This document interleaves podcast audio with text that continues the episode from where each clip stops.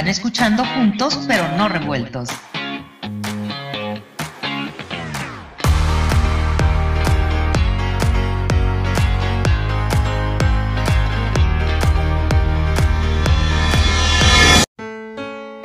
Ya estamos de vuelta en Juntos,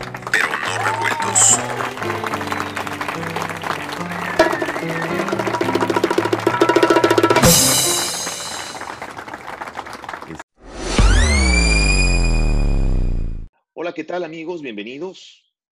La militarización en México es toda una realidad, pero tiene diferentes aristas y tiene diferentes maneras de verse. La idea de este programa el día de hoy es analizar a profundidad este proceso de militarización por el que México está pasando.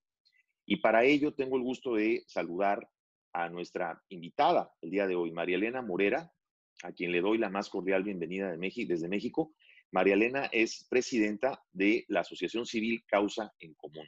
Estimada María Elena, gracias por estar con nosotros, por tomar nuestra llamada y bienvenida. Al contrario, Juan, muchas gracias por invitarme a tu programa. Es un placer y muchas gracias a todo tu auditorio que nos escucha. Un placer tenerte con nosotros, Marilena. ¿Cómo se puede entender, Marilena, lo que está pasando en México? Eh, hay una frustración, se ve una frustración en general eh, en, la población. Se ve una frustración en general, sobre todo estoy hablando de la, población eh, productiva, la población, por ejemplo, la clase media, la gente que tiene su changarrito, la gente que abre su negocio todos los días, va a trabajar, la gente que tiene una empresa, que tiene empleados. En general se nota una depresión y una incertidumbre que hasta donde tengo el uso de memoria o, los recuerdos no habíamos vivido, yo creo que ni en la crisis del 95, María Elena. ¿Cómo se puede interpretar lo que está pasando en México? Mira, tienes toda la razón. Eh, nosotros lo vemos de una manera muy similar. De hecho, Causa en Común nace eh, hace 10 años y nació con la idea de fortalecer las políticas públicas en seguridad y justicia, porque yo vengo de un activismo eh, en el tema principalmente de secuestros. hace 20 años empecé, empecé con este activismo, sin embargo nos dimos cuenta que había la necesidad de fortalecer las políticas públicas y las leyes para mejorar la seguridad y justicia. Sin embargo, a partir de que llega el presidente López Obrador, nos dimos cuenta que había regresiones en la democracia, que estábamos perdiendo algunas libertades y derechos y entonces decidimos abrir una nueva área para el tema de libertades y derechos y nos proponemos defenderlo. ¿no? Entonces, eh, sí creo que hay, que hay una pues cierta desesperanza de la gente que trabaja, que, eh, que invierte, que quiere, que, que venía pues subiendo y tratando de hacer un negocio o tratando de, trabajar para subir a sus hijos y que pudieran ir a, escuelas mejores, tener mejores servicios de salud. Y sin embargo, eh, llega el presidente López Obrador y lo que se empieza a ir hacia abajo es el, tanto el sistema económico como el sistema, eh, como el sistema de seguridad, ¿no? Contrario a lo que él había prometido que iba a sacar a los militares de las calles, que iba a seguir construyendo un sistema democrático y liberal para México, una vez que, una vez que ya es eh, presidente electo, eh, echa marcha atrás y decide que los militares se van a quedar en las calles. Después eh, empieza, empezó con acciones que empezaron a crear pues incertidumbre en los mercados al, quitar el, el, aeropuerto que ya estaba pues el 30% construido y decide hacer un aeropuerto en Santa Lucía, que realmente es un aeropuerto que les va a quedar a los militares, ¿no? Porque no va a ser un aeropuerto civil. Este, y entonces empezamos a ver que, que venían cambios, por un lado regresivos, pero por el otro lado, eh, y hay esa discusión ahorita en México, si estamos eh, regresando a los años 60, 70 o no. Yo creo que sí es regresivo en la parte autoritaria. ¿no? De cuando el PRI era un PRI hegemónico y solamente mandaban ellos, pero en esa época también había adelantos, ¿no? Nos podemos quejar de presidentes como López Portillo o como Echeverría o como muchos otros y todos tuvieron cosas buenas y malas. Sin embargo, ahora eh, lo que estamos viendo es una destrucción del Estado. Por un lado, eh, quitó el 70% de los recursos a las instituciones, algunas de ellas, a otras las denosta todos los días, como al INE, al INAI, eh, al IFAI, al este, pues a todos los institutos autónomos, luego denosta a los jueces, denosta a los policías. De hecho, de la denostación de los policías federales fue que decidió quitar a todos los policías federales porque los llamaba corruptos, metió una Guardia Nacional que se suponía que era civil, porque eso dice la Constitución, y sin embargo en la práctica son militares vestidos de vaquita, ¿no? Porque en lugar de verde olivo los vistió de blanco con negro. Eh, entonces, sí estamos viendo regresiones importantes que nos preocupan y sobre todo estamos viendo destrucción institucional.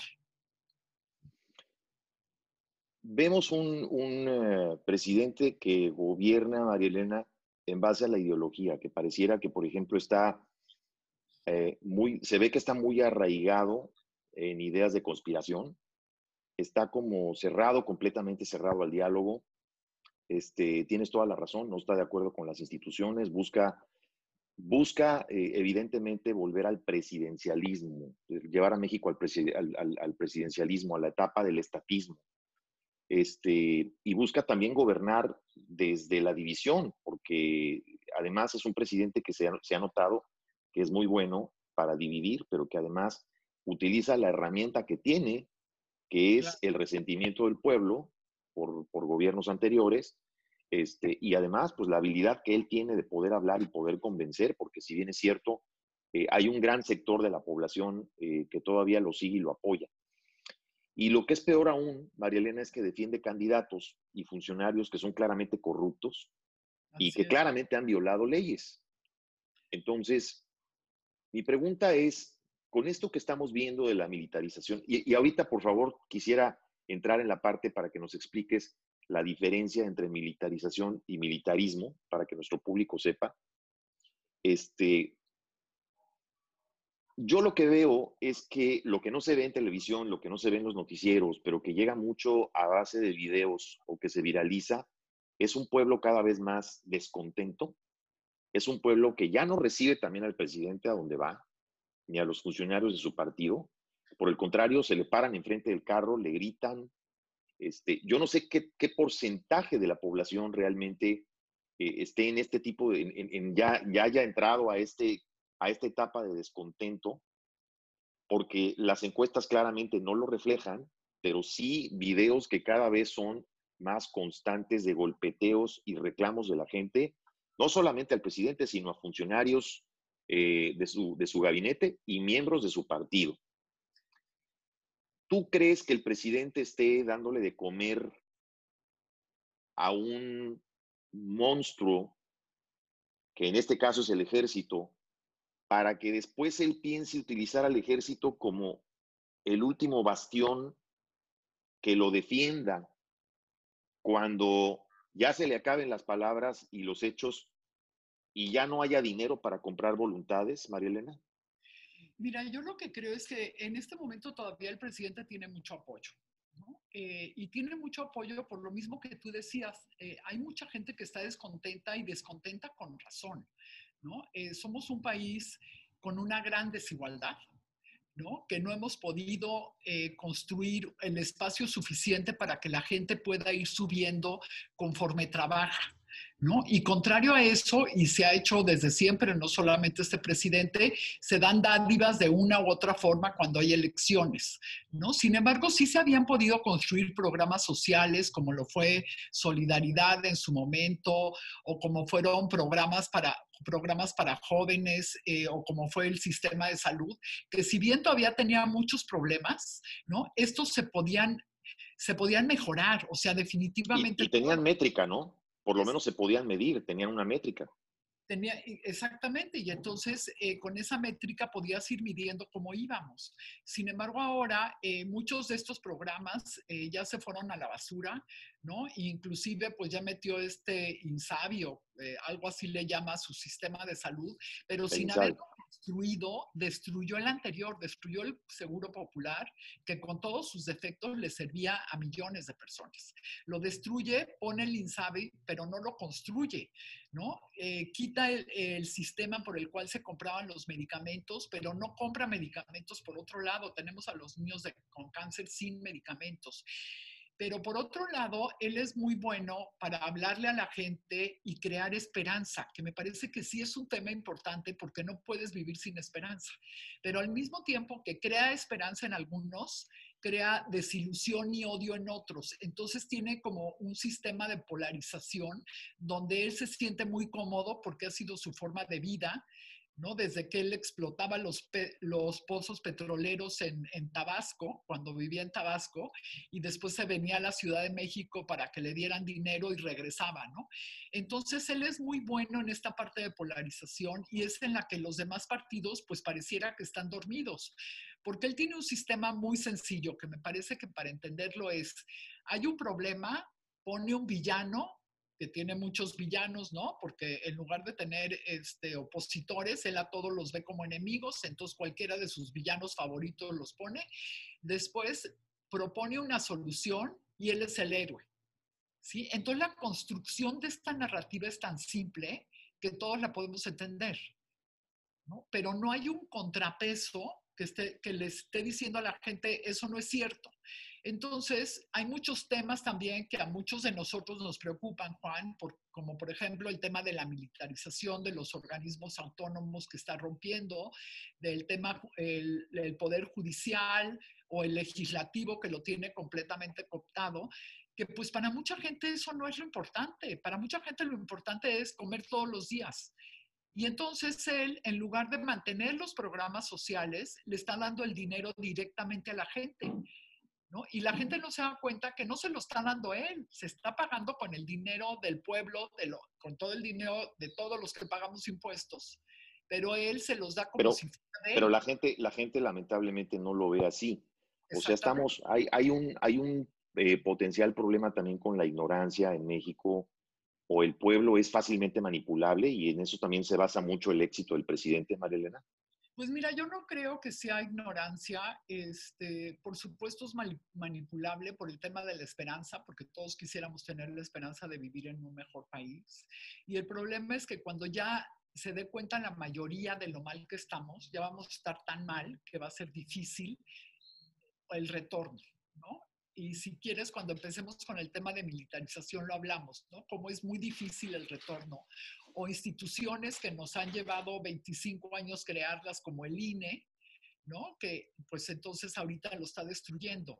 Y históricamente son el contrapeso, el, golpeteo al INE es tremendo. Y que además... También a la, bueno, hasta la Suprema Corte, ¿no? Claro, y que además él llegó por un sistema democrático. Nadie le quita que él llegó con millones de votos de gente que lo apoyó. Así es. Esa, esa este, esa realidad nadie se la puede quitar. Sin embargo, lo que sí le alegamos mucho es que mientras tiene la legitimidad del voto, no tiene la legitimidad jurídica, porque no le importan las instituciones, no le importa la constitución, no le importan las leyes. Entonces, esa falta de legitimidad jurídica va a hacer que se tropiece. El tema es que no sabemos cuándo. Definitivo. Fíjate que hace poco estaba yo, ahora en estos días de Semana Santa, pues me puse a leer la obra de, Luis Espota, este, La costumbre del poder. Y entonces, entre tanto leer y leer y leer y leer, llegué a este libro, que lo escuché, por cierto, en una recomendación de don Ángel Verdugo, La víspera del trueno. Ah, y en este libro, es uno de los seis libros de esta obra de Luis Espota, La costumbre del poder, que por cierto la recomiendo mucho. Y en la víspera del trueno hay una parte, especialmente ya en las últimas páginas, eh, dice algo que me hizo reflexionar de una manera, eh, ¿cómo te diré? O ver las cosas tal vez desde otro ángulo, porque me viene mucho a la cabeza, por ejemplo, lo que sucedió en Bolivia, María Elena. Cuando hubo un momento en el que Evo Morales se siente tan poderoso que cree que el, ejército mismo es el que puede eh, detener al pueblo si es que el pueblo se llegase a levantar en contra de él o sublevar, como lo queramos manejar. Eh, ¿Podría ser el ejército mexicano capaz de hacer esto o de pronto podría llegar el punto de quiebre en el que sea el mismo ejército el que de pronto le diga al presidente, pare usted ahí y sabe qué, pues mejor ya bájese de la silla? Eh, eh, mucha gente se está haciendo esta pregunta en la cabeza, Marilena. No se maneja mucho en los medios, pero han, han comparado la situación, por ejemplo, con, el, con lo que sucedió en Chile con Allende, han comparado la situación con lo que sucedió en Bolivia y estos posibles escenarios. Por eso se piensa mucho de que si el presidente está alimentando al ejército y haciendo crecer eh, la parte militar, sobre todo en la economía, para arraigarla tanto que ésta ya no pueda ser removida por otro presidente en turno o por otro poder o por otro partido con otra ideología o con otros objetivos.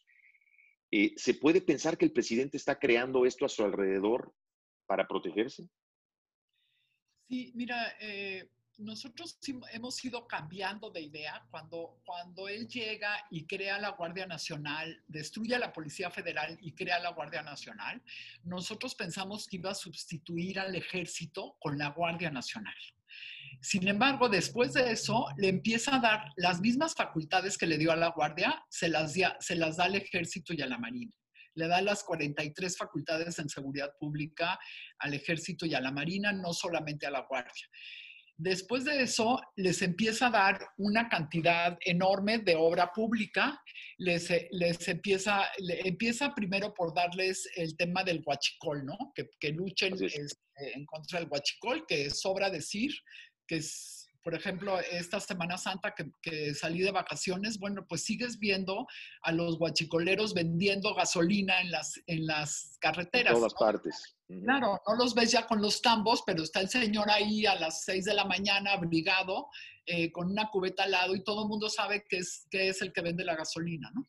Entonces, bueno, les dio el combate al huachicol, eh, le dio, les dio la custodia de pipas de Pemex, les dio la frontera norte y sur a partir de que, de que el presidente Trump lo obliga a militarizar la frontera y él le obedece, la construcción del aeropuerto de Santa Lucía, después la construcción del aeropuerto de Tulum, la construcción del, del, del aeropuerto este, de Palenque, el de Chetumal, y después les da no solo la construcción, sino la administración de estas obras. Así es, que aquí lo vamos a ver en un, en un cuadro que nos facilitaste y que te agradezco muchísimo, María Elena, y que si quieres inclusive lo, lo, lo, vamos viendo. Sí, claro. Lo vamos viendo juntos aquí para que también lo vea nuestro público. Sí, claro que sí. Mira, los de migración eh, están en la ley de la guardia. Eh, coordinación con autoridades migratorias, resguardo de estaciones migratorias e inspección de documentos migratorios. Esos, estos están en la ley, pero si ustedes ven el primer punto, que es coordinación con autoridades migratorias, en la práctica no se cumple porque siempre que llega un militar o un marino, ellos terminan eh, mandando. Entonces, así como coordinación no es. Eh, pero sin embargo esto sí está en la ley. Luego, si nos vamos al combate del robo de combustible, también lo pusieron en la ley de la Guardia Nacional, tanto vigilancia de ductos, aseguramiento de bienes y combustible y realizar detenciones. Todo esto está dentro de la ley. ¿no? Entonces, eh, este tema también es importante porque nosotros siempre hemos dicho, si no nos gusta la ley, vamos a cambiarla, ¿no? Pero el tema es si estos cambios realmente benefician a México o no. Y yo creo que no. Desde el punto de vista de causa en común, no los benefician y luego podemos hablar de eso. Luego les da el control operativo de puertos y aduanas. ¿no? A la Sedena les dio, eh, les dio el control de, aduanas marítimas, fronterizas y de, interior, y esto no tiene ningún sustento constitucional. Y a la Marina que es la CEMAR, les da el control operativo y la administración portuaria integral, que siempre había estado en manos de civiles y tampoco no tiene, no tiene sustento constitucional. Clarísimo. Y a ver, aquí vamos a pasar a la otra diapositiva, donde nos hablas de construcción de obras. Exacto. En construcción de obras, estas son las primeras que les da, que es el aeropuerto de Santa Lucía, de Chetumal y de Tulum, y, la administración. y después de darles la construcción, les da la administración, ¿no? Esto no tiene ningún sustento legal. Eh, y además, pues ellos se van a terminar quedando con el dinero, si es que el dinero que todavía está como que dijeron que, que sí iba a pasar a Hacienda y otros dicen que no, entonces no lo sabemos y sin sustento legal, pues está difícil. Luego les da la construcción de 2.700 sucursales del Banco de Bienestar. Correcto. Te voy a decir que hemos constatado que hay sucursales donde no hay gente, ¿no? Eh, nos encontramos una, por ejemplo, en Chihuahua, que la población más cercana es a cuatro kilómetros. Luego les dio la construcción del tren Maya eh, y el corredor interoceánico del Istmo. Y también los van a, después les dio la administración. Esto tampoco no tiene sustento legal. Él dice que les da la administración y que va a estar a cargo del ejército, por ejemplo, el corredor interoceánico, para que nadie se lo pueda quitar al ejército y así no lo puedan vender. ¿no? Este, Luego les da los cuarteles de la Guardia Nacional, tampoco no tiene sustento legal. Corrígeme, perdón, si, si estoy en lo, en lo correcto, eh, Marilena, porque también el presidente ha dicho que todos estos proyectos se están llevando a cabo con eh, eh, el dinero y el, dinero del gobierno, prácticamente con capital del gobierno, lo cual es completamente falso, ¿cierto? Hay, hay concesiones y hay empresas privadas que también están colaborando en estas este, obras, ¿es correcto? Sí, además que eh, generalmente se usaba y nosotros repelábamos que entre el 15 y el 20% de los proyectos eh, no hubiera licitación y fueran adjudicación directa. Sin embargo, en este gobierno se cambió. Ahora el 80% no son por licitación, sino que se las dan a sus cuates. Entonces ahorita lo único que cambió es que en lugar de que el gobierno directamente se los dé a sus cuates, pasa por el ejército y después de todas formas seguramente se los dan a los cuates de, que diga el presidente, ¿no? Y, aclarando que este es el sexenio, por lo menos lo que va de este sexenio, que más adjudicaciones directas ha tenido históricamente, ¿correcto? Así es, el 80% son por adjudicación directa, lo cual en nuestras leyes dice que solamente puede ser por adjudicación directa cuando es de seguridad nacional. Correcto. Y esa es una de las cosas por las que el presidente se las da a los militares, ¿no? Porque cuando les preguntamos a los militares que qué pasó con el dinero, pues te contestan que es seguridad nacional. Cuando no es, ¿no? Porque si, por ejemplo, si el aeropuerto de Santa Lucía era un aeropuerto militar, pero ahora va a ser un aeropuerto civil, pues no tienen por qué decir que es porque es por seguridad nacional, ¿no? Sino solamente es un pretexto. Eh, luego también, por ejemplo, están en mucho más programas de distribución de recursos a grupos este, sociales, por ejemplo, el programa Sembrando Vida, Jóvenes Construyendo el Futuro, Pensiones para el Bienestar de Adultos Mayores o distribución de fertilizantes. Nada de esto tiene sustento legal. Ninguno de ellos. Ninguno de ellos. Y así nos podemos, nos podemos seguir. Este, Increíble y mucho de lo que les ha dado no tiene ningún sustento legal, ¿no? Inclusive ahorita, por ejemplo, ya les dio lo que era el penal de Islas Marías. Que fíjate, lo acabamos de ver. Le platico a tu auditorio que el penal de Islas Marías estaba considerado por la Comisión Nacional de los Derechos Humanos como uno de los mejores penales del país. Y lo quitó, ¿no? y entonces se lo dio en concesión también a las Fuerzas Armadas. Bueno, aquí ha de haber sido a la Marina, me imagino, pero pues da lo mismo. Este, ¿no? Almacenamiento y distribución de medicamentos. Ahora con el COVID también van a poner vacunas, eh, la construcción de, de un hospital en Coajimalpa. Entonces, si ya te pones a ver el conjunto, todo lo que les ha dado y la cantidad de dinero que esto representa, no estamos hablando de que los soldados sean buenos o malos, son mexicanos como todos lo somos, pero cuando tienes tanto dinero, entonces está el riesgo de darle en el punto de flotación al ejército y corromperlo y dividirlo. O está el riesgo también, como tú decías, que pudiera haber un golpe de Estado. Y el tercer riesgo es que todo esto que les has dado, ¿quién se los va a quitar?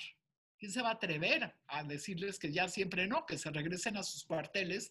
Porque además la ley de la Guardia Nacional dice que en 2024 los militares deben de regresar a los cuarteles y que tendremos una policía civil.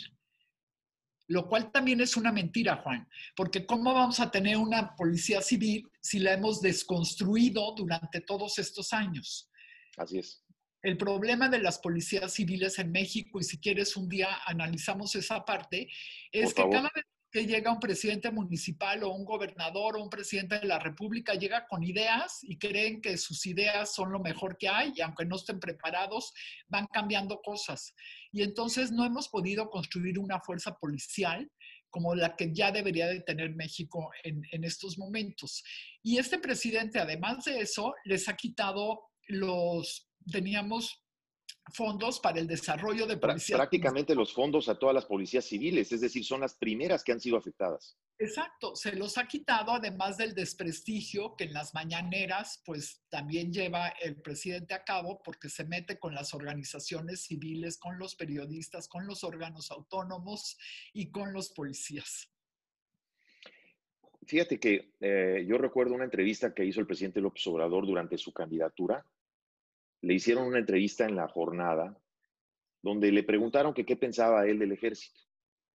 Y yo recuerdo que el presidente en aquel entonces respondió que si por él fuera, lo desaparecería. ¿no? Así es. Este, claro que evidentemente hay maneras de desaparecerlo. Claro. Entonces aquí claramente no lo está desapareciendo, pero sí lo está desapareciendo, me explico. Entonces hay, hay maneras de desaparecer bifurcando las actividades que que parece ser que el presidente es lo que está haciendo, está bifurcando las actividades, distrayendo las actividades del ejército a cosas que le convienen a él directamente e indirectamente y al mismo ejército por la parte económica. Ahora, dime una cosa, yo recuerdo que el ejército estaba considerado dentro de las instituciones, María Elena, con, con mejor calificación o con más confianza, lo cual no sucedía con las policías. Sin embargo, el ejército sí tradicionalmente goza de una calificación, digamos, de, confianza bastante alta, o por lo menos así lo ha sido. ¿Sigue el ejército considerado como una institución de confianza todavía o esto ya se está desviando? Sigue siendo una institución de mucha confianza de los mexicanos las universidades, el ejército y después las universidades son las de más confianza para la gente. Y esto se debe a que el ejército siempre estuvo ayudando a la población en momentos de desastres naturales, cuando había un sismo, eh, cuando había inundaciones, siempre iba el ejército a ayudar a la gente. Sin embargo, desde pues desde la época de, desde los años 70, cuando empezó la guerra contra el narcotráfico en Estados Unidos, que se empezó a utilizar al ejército en, en, temas de narcotráfico, en las zonas donde ha estado el ejército, ahí no le tienen confianza, porque hay mucho más violaciones a los derechos humanos cuando actúa el ejército que cuando actúan las policías. Y esto es normal, porque el ejército tiene una misión y una visión de ver a un enemigo enfrente cuando estamos hablando de una guerra. Las policías tienen como misión y visión que tienen a un ciudadano que cometió un delito enfrente no a un enemigo. Me parece que esa es la mayor diferencia con entre los militares y los policías. Sin embargo, como la gran mayoría de los mexicanos no hemos visto al ejército actuar en nuestra comunidad, este, quitándole derechos a alguien, entonces generalmente tienen una buena percepción. Y permíteme platicarte una anécdota. Hace unos años me habló, me habló el hijo de un amigo y me dijo, María Elena, ayúdanos, se acaban de meter los militares a casa de la familia de mi novia. Y le dije, ¿cómo? Y me dice, sí, llegaron, rompieron la puerta, se metieron, encañonaron a toda la familia. Y entonces le dije, a ver, dile a tu suegra que me marque y, y, veo qué es lo que está pasando. Lo que estaba pasando es que los militares se equivocaron y a la hora de catear a una, en una casa, se metieron a otra casa que tenía el mismo número, pero en la calle de atrás. Destruyeron la puerta, luego le dijeron a la señora que, bueno, que no habían encontrado nada, pero que dijera que, que ah, le pusieron unos cartuchos ahí y les dijo la señora, oigan, yo soy viuda y mi esposo jamás se dedicó a tirar. Ah, bueno, pero usted diga que, fueron, que son de su esposo, no va a pasar nada. ¿No? O sea, imagínate eso en una zona urbana, lo que debe de pasar en las zonas rurales. Increíble. Entonces... Eh, cosas de las que no nos enteramos. Cosas de las que no nos enteramos. Este, y sin embargo, bueno, cada vez más ves en redes sociales como cuando, cuando participa el ejército hay mucho más violaciones. y, y yo insisto, no estamos en contra del ejército. Es más, lo queremos proteger. Y una forma de protegerlo es que no les den tanto dinero ni tantas atribuciones. Y además todo esto hace que se destruyan las instituciones civiles, porque no solamente son las obras de las que hemos hablado y que le han dado dinero al ejército ni la administración de estas obras. Por ejemplo, ahora ya tenemos que el administrador del ISTE es un militar. Así es. Los militares no llegan solos, siempre llegan con su equipo, ¿no? Entonces estás poniendo una barrera de cristal en el que la gente que ya venía haciendo una carrera en una institución ya no puede subir más. Y eso también está pasando en las policías estatales y municipales, porque también son bien cómodos los gobernadores y los presidentes municipales cuando ya no les da para pensar en, en su policía, se las avientan a los militares. Y entonces tenemos policías que en realidad están teniendo régimen y disciplina y visión militar. Entonces sí nos estamos metiendo en un problema y en un problema que la gran mayoría de la gente todavía no lo ve porque no lo sufre, pero que nosotros con, con, con documentos, porque no es, que, no es que nosotros digamos no nos cae bien el ejército, no, es en base a documentos es que sabemos que cuando hay intervención militar hay más muertes y hay más violaciones a los derechos humanos. Sí, definitivamente. Ahora eh, eh, está claro que la posición, eh, como bien lo mencionas, no es, no es estar en contra del ejército, ¿no? Todo lo contrario. pero estamos claramente preocupados, o por lo menos un gran sector de la población está claramente preocupado porque al ver que al ejército se le están dando tantas atribuciones que no le corresponden, pues claramente la, la percepción es que lo están corrompiendo. Y entonces lo que está pasando es que están acostumbrando al ejército a otro sistema y a otra manera de gobernar en donde hay un solo poderoso que es el que les está dando a ellos este poder o que les está otorgando este poder. Ahora, fíjate que a mí me tocó, eh, una época de mi vida me tocó vivir en un país que venía saliendo de una militarización. A mí me sorprende, María Elena, en, en encuestas recientes ver tanta gente que dice que está a favor de la militarización. Este, ¿Cómo puede ser que tanta gente en un país que nunca ha vivido bajo la militarización esté tan a favor o tan, tan, que defienda inclusive la militarización de México? Este, a mí me tocó vivir en Chile, en, en Santiago, a principios de los noventas, en la época en la que Pinochet, pues prácticamente venía saliendo ¿no? del poder. Pinochet venía ya eh, de, de una etapa en la que ya se había dado la transición en Chile y Pinochet estaba como senador vitalicio. Y me tocó ver una gran división entre los chilenos, que pues imagínate, yo vivía ahí durante casi seis años y entonces me contaban todo tipo de anécdotas, pero además fui testigo de uno de los lugares eh, que se llamaba Villa Grimaldi, muy cerca de Santiago, en donde los militares torturaban a la gente eh, para sacarle cosas o para inclusive obligarlos a confesar o obligarlos a echarse una culpa que no tenían. Y la que en, aquel entonces me contaban anécdotas, por ejemplo, como la que eh, hoy en día es mi suegra, me contaba anécdotas de que si te veían en la calle, por ejemplo, con un libro de Pablo Neruda, eran capaces de arrestarte y mandarte al calabozo. O sea, así de extremoso era el, militarismo en Chile. Y aquí, ojo, no estamos hablando de izquierdas o derechas. Hay militarismo de izquierda y de derecha, de las dos. Pero cuando se llega a ese extremo hay claramente una serie de, arbitrariedades que yo vi que en un país como Chile, pues le costó toda una, le costó primero un plebiscito, después toda una etapa de transición, después tener todavía a Pinochet como senador vitalicio. O sea, eh, un país no se libra de esto, no sale de esto claramente en un año o en dos o en solamente unas elecciones, ¿no?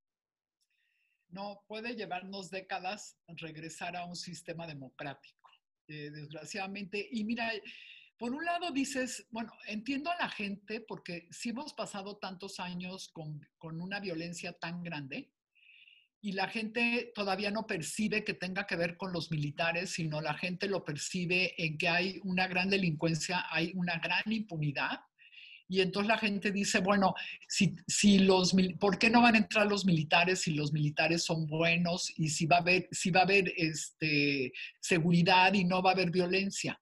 Lo que pasa es que puede, podemos llegar a un momento en que tengamos una paz negativa.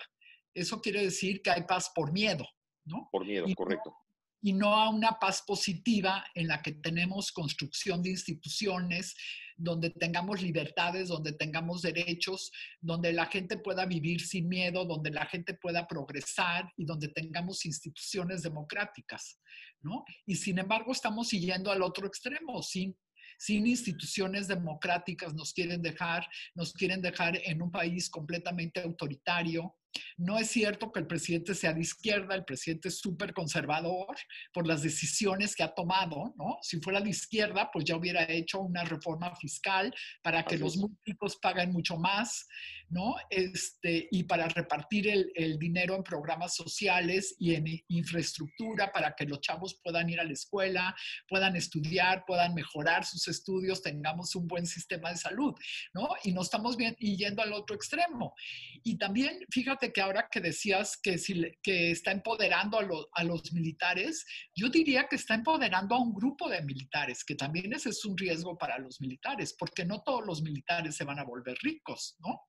Les está dando a un grupo y además los está cargando de responsabilidades que yo no estoy segura que, los, que las puedan cumplir por la cantidad de responsabilidades que les está dando. ¿no? Entonces también puede crear una ruptura dentro del ejército. Entonces yo creo que los riesgos son enormes porque en un principio solo hablábamos de militarización, que es cuando pones a los militares en trabajos de seguridad pública que correspondían a civiles. Pero ahora estamos hablando de militarismo, que es cuando metes a los militares en un proyecto político.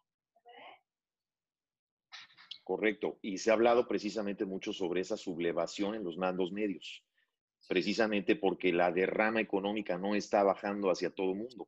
Ahora, el caso del general Cienfuegos eh, despertó mucho todo esto, digamos, toda esta serie de, teorías. Eh, y se hablaba mucho de que, por ejemplo, había un brazo muy fuerte del ejército que fue el que intervino en el caso Cienfuegos, eh, para que el gobierno, al punto de que presionara al gobierno a, actuar como actuó ante los Estados Unidos, eh, para que lo liberaran. Esto, esto jamás se había visto. ¿Esto puede ser real? ¿Tú crees que esto puede ser real?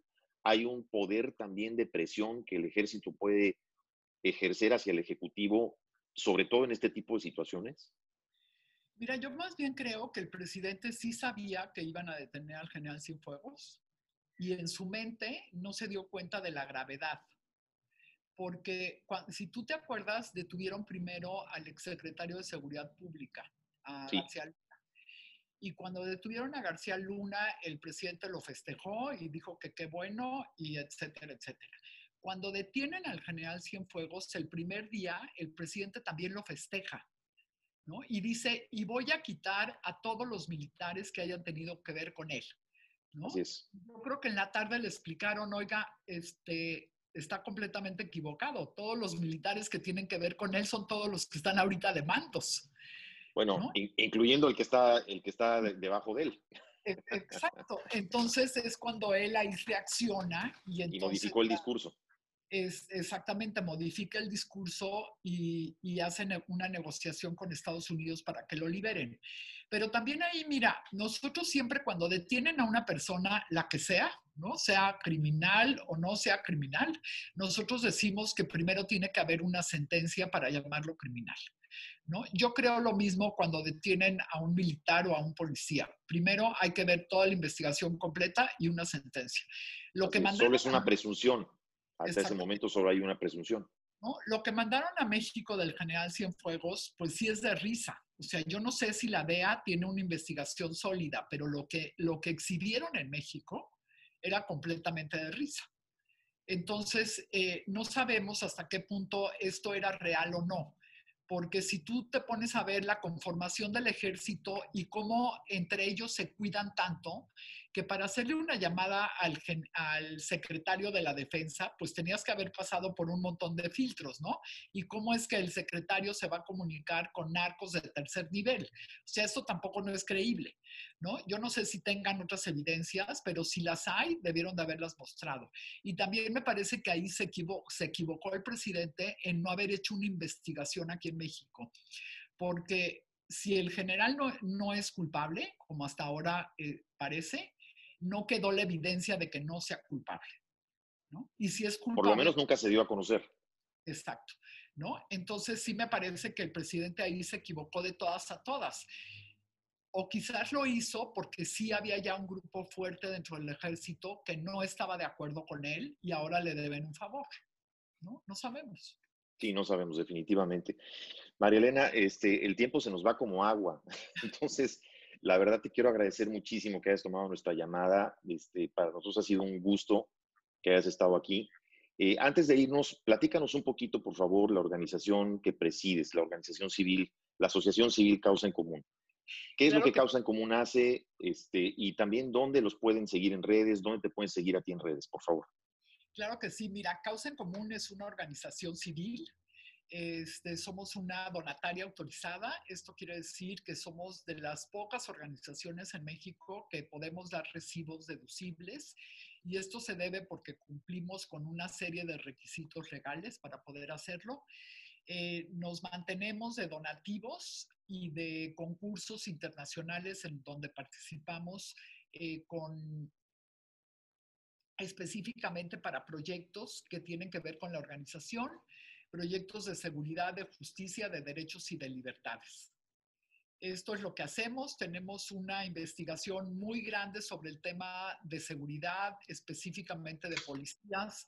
Tenemos investigaciones sobre justicia, tenemos, tenemos este, ahora desde hace dos años, como te decía, tenemos un proyecto sobre las ilegalidades que comete el presidente eh, pues casi todos los días eh, tenemos un proyecto sobre lo que se dice o no se dice de, de, seguridad en las mañaneras y qué es cierto y qué cosas no están sustentadas por las, por las mismas autoridades. También hacemos un conteo sobre los policías que han sido asesinados, tenemos un conteo sobre las atrocidades y las masacres que se cometen en el país. Eh, somos una organización que ha hecho muchos colectivos a lo largo del tiempo, donde conversamos con muchas organizaciones con académicos, con universidades, con personas que piensan como nosotros o con personas que piensan muy diferente. Y pues lo que queremos es vivir en un país con democracia, con libertades y con derechos. ¿Qué, opinión tienes, eh, antes de irnos, María Elena, qué opinión tienes acerca de lo que el Departamento de Estado de Estados Unidos acaba de señalar eh, sobre los periodistas, sobre lo que sufren los periodistas mexicanos en México y la forma en la que el presidente reaccionó contra otra organización que se llama Artículo 19, pero me refiero al nivel de impunidad, el nivel de impunidad que existe, no solo en el caso de los periodistas, que es más del 99%, sino también en crímenes en general. Eh, ¿Qué opinión te da esto y qué nivel de impunidad tienen en este caso los crímenes o los casos de crímenes y ataques a policías? Mira, eh, nuestro, nuestro mayor problema en seguridad es la impunidad. ¿no? Porque cuando, cuando tú puedes matar porque puedes matar, ¿no? Y porque no te va a pasar nada por matar, lo sigues haciendo. Eso es indiscutible. Y si hablamos de policías que, policías que asesinan o a personas comunes o a periodistas o a defensores de derechos humanos, termina siendo lo mismo. En todos, la gran mayoría queda en la impunidad. Y me parece que esa es una de las cosas más graves que tenemos en este momento y que, y que el presidente no ha hecho nada por el tema de seguridad y de justicia en este país.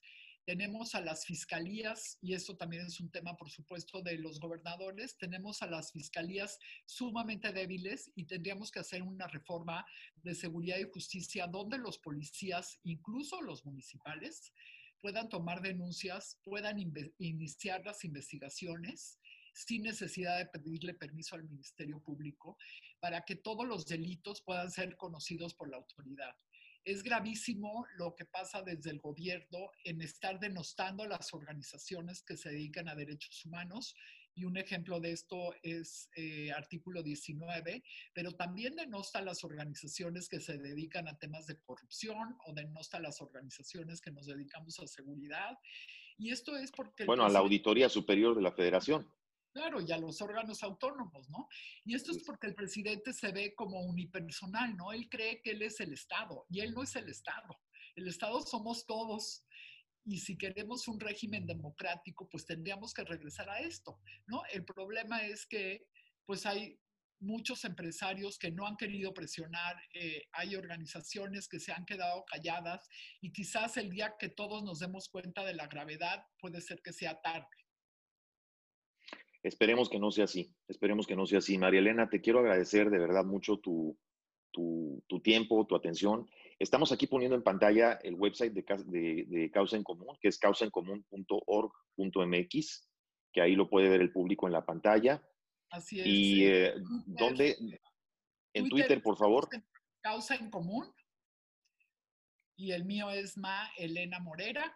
Y ahí pues nos pueden encontrar. En Facebook también, como Causa en Común o como María Elena Morera, también ahí nos pueden encontrar y por supuesto estamos abiertos a todas sus observaciones, todas sus preguntas, todo lo que nos quieran decir eh, y todo lo que podamos seguir platicando y discutiendo en este país que me parece que es muy importante para reencontrarnos, para volver a, pues volver a pensar en un solo México, ¿no? Que con todas las diferencias que tenemos y con todas las desigualdades, por supuesto que tenemos que trabajar muchísimo crear un país más igualitario y esto pasa principalmente por el tema de justicia. Cuando todos seamos iguales ante la justicia, vamos a tener un México diferente.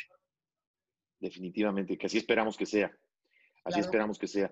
María Elena Morera, eh, presidenta de la Asociación Civil Causa en Común, te agradezco mucho tu tiempo y desde aquí un fuerte abrazo y saludos hasta México. Gracias por haber estado con nosotros. Muchas gracias a ti, Juan, por la invitación. Hasta luego. Al contrario, amigos, eh, muchas gracias. Sigan por favor a Marilena Morera en su, en su Twitter. Aquí lo están viendo ustedes en pantalla. Y entren, vean lo que significa Causa en Común, la asociación civil, para que averigüen más sobre ellos. Gracias por haber estado con nosotros hoy y hasta la próxima.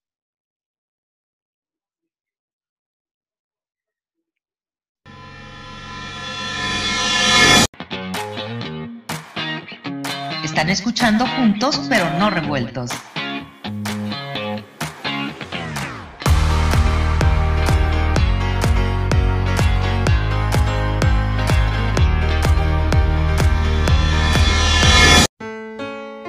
Ya estamos de vuelta en Juntos